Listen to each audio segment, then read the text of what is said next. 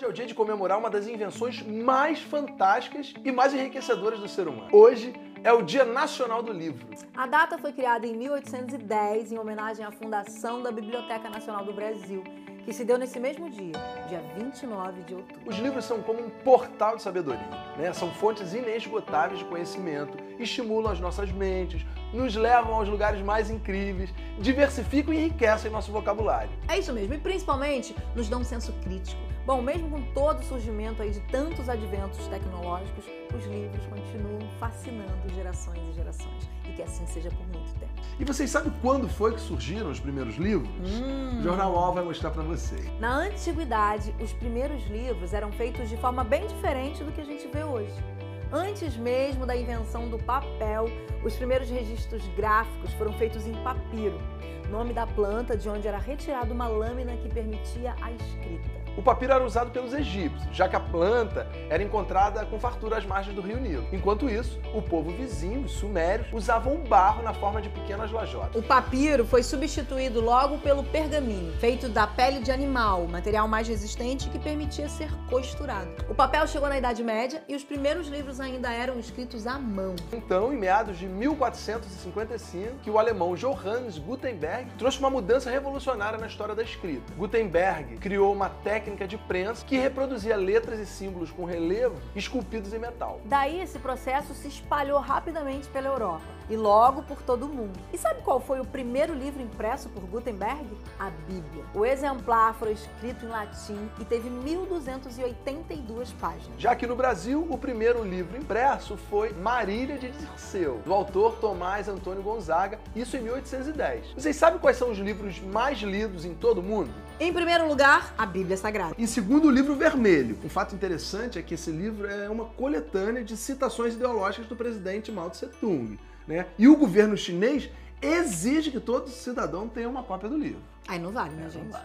Bom, terceiro lugar, o fabuloso Dom Quixote de Miguel de Cervantes. Em quarto lugar, a saga Harry Potter. Em quinto, Um Conto de Duas Cidades, de Charles Dickens. Em sexto lugar, a também saga Senhor dos Anéis. Para fechar, em sétimo lugar, tem o Pequeno Príncipe. Mas vale lembrar que agora a gente tem o Pequeno Príncipe Preto, do nosso maravilhoso autor, diretor, roteirista Rodrigo França. Tem também o Pequeno Príncipe Preto para Pequenos. Bom, Rodrigo França escreveu esse livro para que crianças pretas também se sentissem representadas. Bom, já que você puxou o Rodrigo, eu vou seguir aqui com nomes de outros autores brasileiros que são os mais lidos em todo o mundo, tá? Boa. A gente começa pelo maior nome da literatura brasileira, que é o jornalista, poeta, dramaturgo e contista Machado de Assis. Em seguida vem Clarice Lispector, Guimarães Rosa, Jorge Amado. Tem o Graciliano Ramos, Chico Buarque, Carlos Dumont de Andrade, o Paulo Coelho e tantos outros, né? Gente, Paulo Coelho, para quem não sabe, é o autor do livro brasileiro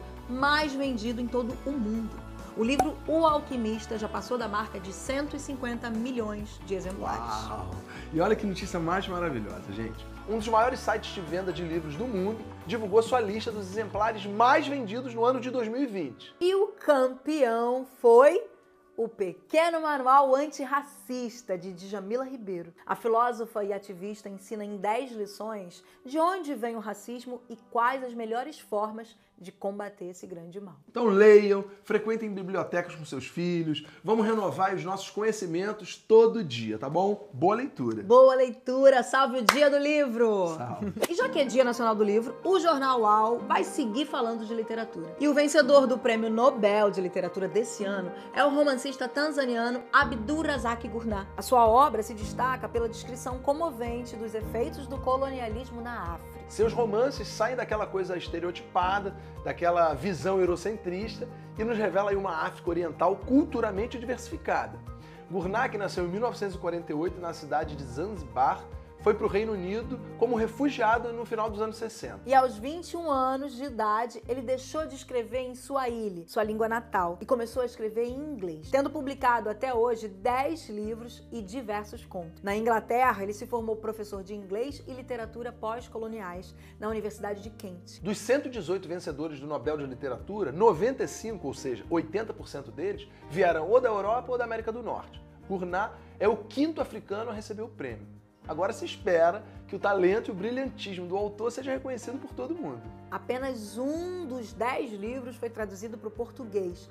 Isso por ter sido editado em Portugal. Bom, gente, a gente sabe que a notícia dessa premiação do africano e refugiado Abdur Razak Gurnah é maravilhosa demais. A gente sabe, entende a importância desse prêmio. Então, parabéns, parabéns e parabéns. Verdade. E nós aqui do UAU, a gente espera que esse Nobel seja motivo para que editoras brasileiras traduzam seus livros e que a gente possa conhecer o trabalho do Abdur Razak por aqui também. É isso aí, esse campeão que saiu da sua terra natal como refugiado, teve que abandonar a sua língua materna, seus costumes, sua cultura e ainda assim conseguiu se formar em professor de literatura de uma língua estrangeira. Pois é, e se tornou um dos maiores escritores do mundo numa língua que sequer era sua, tá? É. Então que esse brilhante autor de 73 anos é, consiga sentir e ver todo o reconhecimento que ele merece ainda em vida. Ainda hoje. Parabéns, é Abdur Lazak.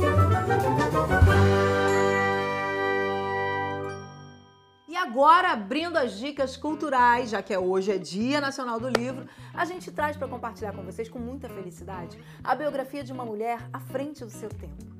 Ela que fez história como a primeira mulher e negra a se tornar parlamentar no Brasil de 1934. Professora, escritora, jornalista e que fez muito pela educação nesse país. Como parlamentar, ela criou em 1948 o Dia do Professor. A gente está falando da catarinense Antonieta de Barros. É isso, sua biografia foi escrita pela também catarinense, educadora e militante negra, Jeruse Romão. Ela retrata nas 312 páginas da obra, que tem 53 imagens, todos os espaços pelos quais Antonieta circulou até sua morte, em 1952, aos 50 anos. São registros sobre o contexto histórico de uma época ainda mais racista e machista. Pô, a gente está falando de 1934, né? As mulheres tinham acabado de conquistar o direito ao voto. Elas não tinham voz, mas Antonieta, com toda a sua genialidade e coragem, superou todas as adversidades e ocupou um lugar no parlamento muito maravilhosa, Antonieta, e uma grande referência no caminho. Bom, que bom que a autora Jeruse Romão decidiu escrever sua biografia. Esse ano a gente celebra os 120 anos de nascimento de Antonieta de Barros é um nome que precisa ser lembrado e enaltecido sempre que a gente falar de educação, luta antirracista no Brasil. Enfim, esse é um livro que é um grande presente para nós e para todas as futuras gerações. Então fiquem ligados. A biografia tem um capítulo só do movimento negro lá no estado de Santa Catarina, desde as suas primeiras atuações, e contribui para dizer quanto antigo e estruturado é o movimento negro catarinense e quanta gente importante deu sangue no combate ao racismo. Bom, durante os dois anos que escreveu a obra, a autora teve acesso a informações valiosas e pouco conhecidas pela sociedade. O livro também passeia pelo grande legado na educação deixado por Antonieta. Aos 21 anos de idade, ela fundou uma escola. Aos 24, já escrevia em jornais sobre educação, criticava o cenário político, a condição das mulheres, e aos 33 anos, ela foi eleita deputada estadual de Santa Catarina pelo Partido Liberal Catarinense. E olha que poder, gente! Como deputada, ela conseguiu que seus projetos fossem todos aprovados, a maioria ligados à educação, como a concessão de bolsas de cursos superiores e concursos para magistério para alunos de baixa renda. Antonieta de Barros é de fato um nome que merece ser lembrado, já vista tantas transformações positivas que ela conseguiu a favor das populações mais pobres. É isso mesmo. Bom, a autora Jerusi Romão, como uma boa ativista e militante das causas negras, no lançamento da biografia em maio desse ano, ela montou um esquema diferente do que é feito normalmente no mercado editorial. Ela priorizou a venda do livro aos comércios dos afroempreendedores. Isso para girar o black money e para desconstruir a ideia de que livro só vende livraria.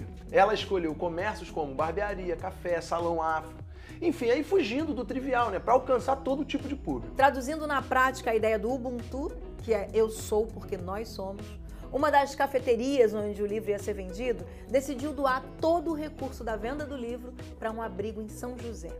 Isso é filosofia africana, é comunidade negra se apoiando, é Ubuntu e faz toda a diferença. Fica aqui então uma dica para você adquirir esse exemplar da biografia Antonieta de Barro, professora, escritora, jornalista, primeira deputada catarinense e negra do Brasil. Axé, salve a memória desse grande ícone, salve Antonieta de Barros. Salve. Agora o apresenta o espetáculo Colônia, que está entrando na última semana tem a idealização e atuação do nosso amigo maravilhoso e incrível Renato Oliveira, com a direção do também incrível Vinícius Arneiro e a dramaturgia de Gustavo Colombini. Eleita uma das três melhores peças do ano de 2018 na cidade de São Paulo pelo jornal Estadão. Foi também indicada a melhor dramaturgia pelo prêmio APCA. A peça é um sucesso de público e de crítica, gente. O espetáculo tem um formato de peça-palestra, onde o espectador é convidado a acompanhar o desmembramento das acepções da palavra colônia, presenciando um discurso nascido no espaço entre o conceito e a poesia. A partir de uma análise sintática e morfológica, o espetáculo cria conexões entre a herança colonial do Brasil e a história do Hospital Colônia de Barbacena, Minas Gerais, e reflete sobre forças propulsoras para uma ideia de descolonização, sobretudo do pensamento. Colônia estreou no dia 10 e fica em cartaz só até esse domingo, dia 31. Você assiste pelo YouTube e garante seu ingresso pelo Simpla. Então corre, tá, galera? Só até domingo, Renato Oliveira em cena em Colônia. Axé, sucesso pra temporada, que tá Sucesso, no amigo. final, né? Sucesso. Bom, e a gente vai ficando por aqui. Se você chegou agora, se inscreve no nosso canal no YouTube. Ativa o sininho! Segue a gente no Instagram. Compartilha esse vídeo aí, gente. Vamos aí. fazer esse e se negócio você movimentar. quiser que o Jornal UAU divulgue o seu trabalho, compartilhe uma ideia, uma ação, uma poesia, você manda para o nosso e-mail. Manda, a gente tá esperando pra contar sua história aqui. Isso daí. Bom, foi maravilhoso falar aqui sobre o Dia Nacional do Livro, uma honra. Então, que a gente entenda a importância da literatura na nossa vida. E a gente vai acabar esse programa de hoje, essa edição, como a gente gosta, que é com música. Vamos mandar quem aí? Fala aí. Isabel Filardes, essa grande atriz, essa artista, está se lançando agora como cantora também. Ela acabou de lançar o seu primeiro single solo, O Meu Lugar. É uma mistura, gente, de Ijexá com Afrobeat. É maravilhoso. O clipe tá lindo. Fala sobre amor, fa- fala sobre a gente ocupar o nosso lugar no mundo com amor. Sempre trazendo ótica positiva, entendendo que todo mundo tem o seu lugar. Então, Então é isso. Então, que essa música da Isabel Filardes siga inspirando aí a vocês e a gente a continuar se amando. Exatamente. Bel, meu amor, sucesso na sua caminhada como cantora. Você já é gigantesca como atriz, como artista.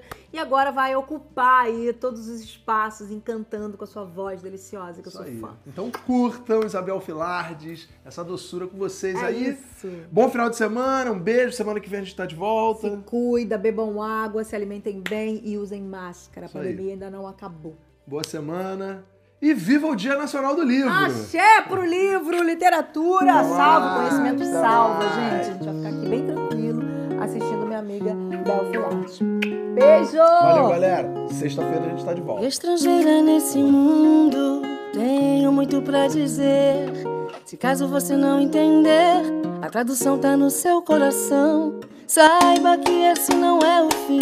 Você pode viver bem mais. A vida não é tão ruim. E a gente encontra a paz. A solução tá no sorriso fácil. A esperança mora no abraço. Coloco amor em tudo que eu faço e deixo acontecer. Onde eu vou chegar? Onde eu vou chegar? Eu vou buscar o meu lugar. Onde eu vou chegar? Onde eu vou chegar? Eu vou buscar.